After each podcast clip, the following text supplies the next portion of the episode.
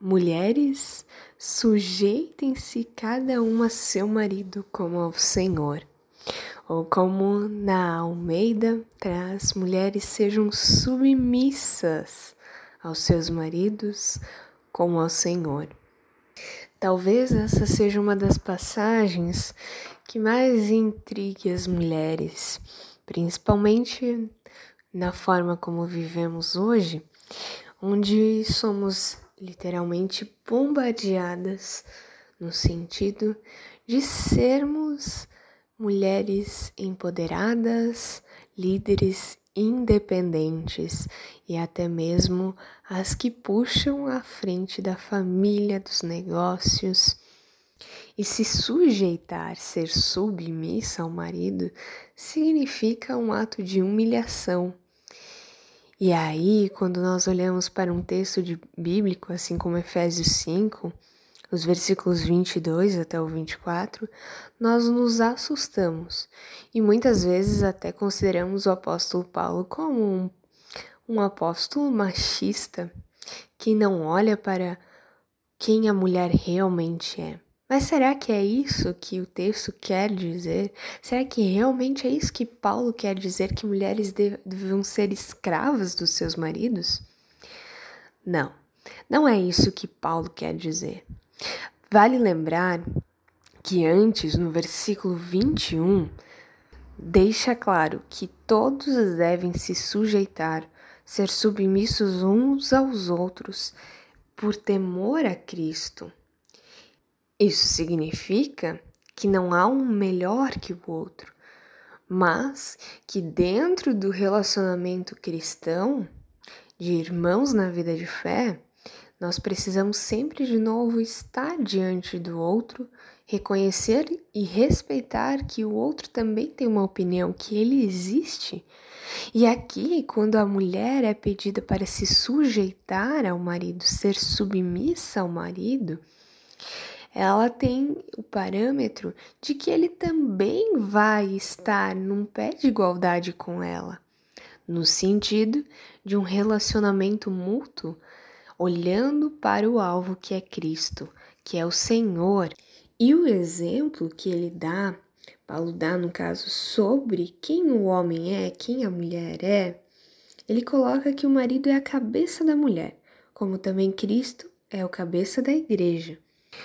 Isso não significa que o homem é melhor que a mulher. E isso não dá direito às piadas que muitas vezes nós escutamos em relação a esse versículo.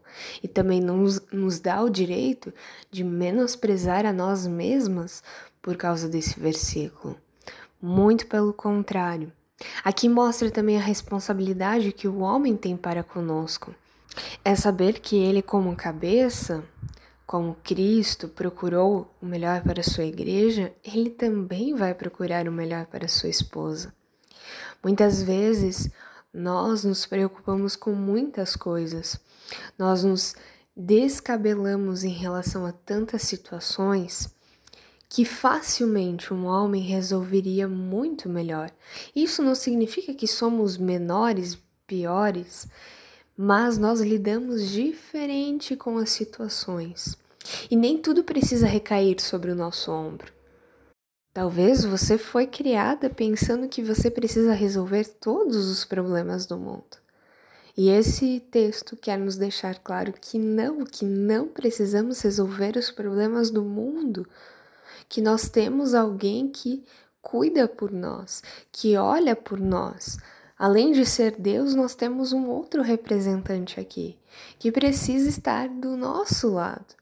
E para isso, nós também precisamos estar do lado dele e não contra-atacar toda situação contra o seu marido.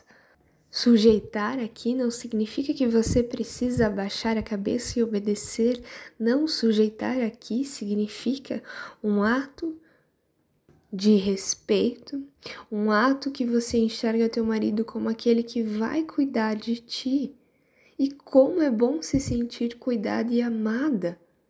Você que é mulher, olhe para esse texto como uma possibilidade de você amadurecer na sua vida de fé, amadurecer o seu relacionamento conjugal e ver que o seu marido não é o seu inimigo, muito pelo contrário.